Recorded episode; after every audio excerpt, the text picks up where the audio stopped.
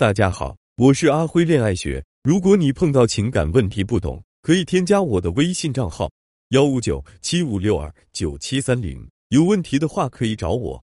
有个学员问我说：“老师，一段不好的婚姻会有什么特征呢？”我想了想，然后回答他说：“在一段不幸福的婚姻里，男人会变得越来越沉默，女人则是会变得越来越暴躁。为什么男人会沉默？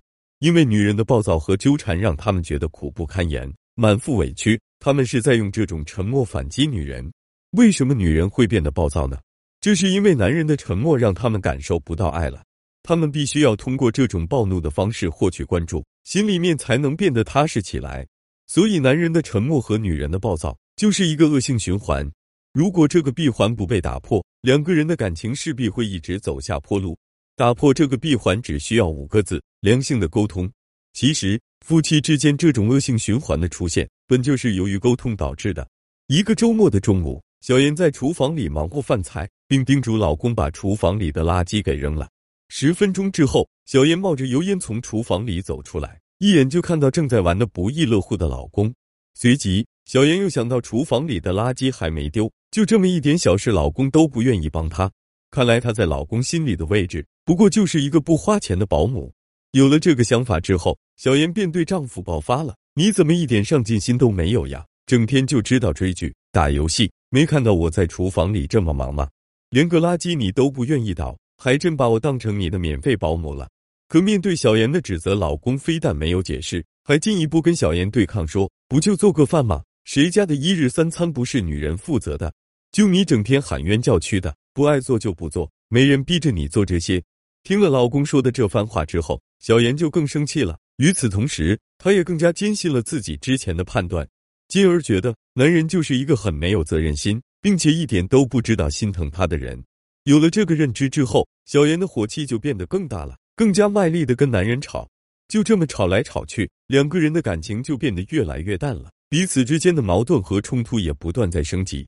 不久便进入了我们上面所说的恶性循环。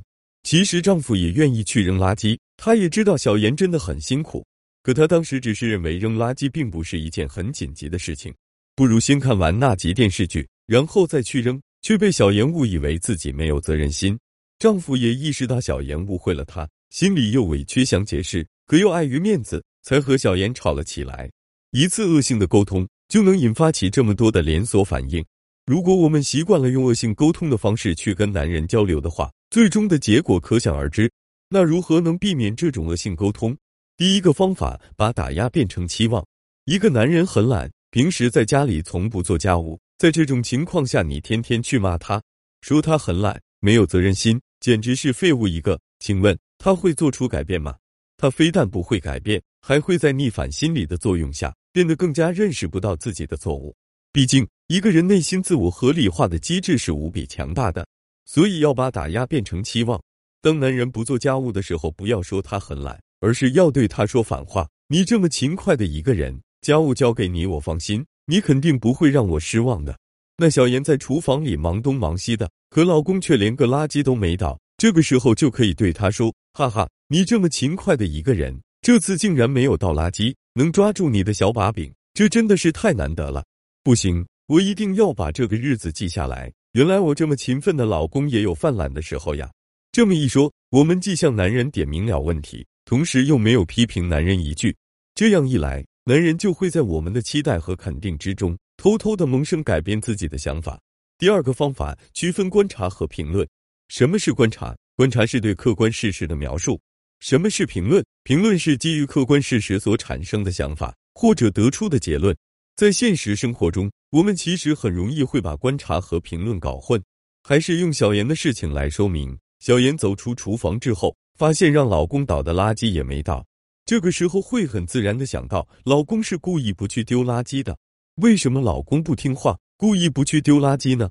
这肯定是因为他是一个没有责任心的人，一点都不体贴自己。正是基于这些内心的评论，小妍才会变得很生气，进而对男人说出狠话。但一个客观的事实可能会对应着不同的结论，仅仅凭借主观的判断就得出的结论，男人肯定是不会认同的。正确的做法是不要对事情表达评论，而是要更多的去诉说事实。比如，可以对男人说：“亲爱的，我现在的心情很不好，我做饭真的很辛苦。可是，一出厨房门，我却发现垃圾还没有倒。与此同时，你躺在沙发上，非常专注的在追剧。那个瞬间，我的心里真的感觉很委屈。这段话的妙处就在于全程都在描述事实，一句评论都没有。即使男人想要反驳你，他也是无从下手的。另外，当男人变无可变的时候，他就更容易会关注到问题本身，进而对你做出解释，或者是默默的进行改变。而这恰恰是你想要达成的。爱情里没有对错，也没有必要争论对错。赢了吵架，输了感情，是最不明智之举。同样的，在发生矛盾后，要思考更深层次的原因，多些理解，就能少些误会。好的亲密关系模式永远都是：我理解你的难过，你懂我的委屈。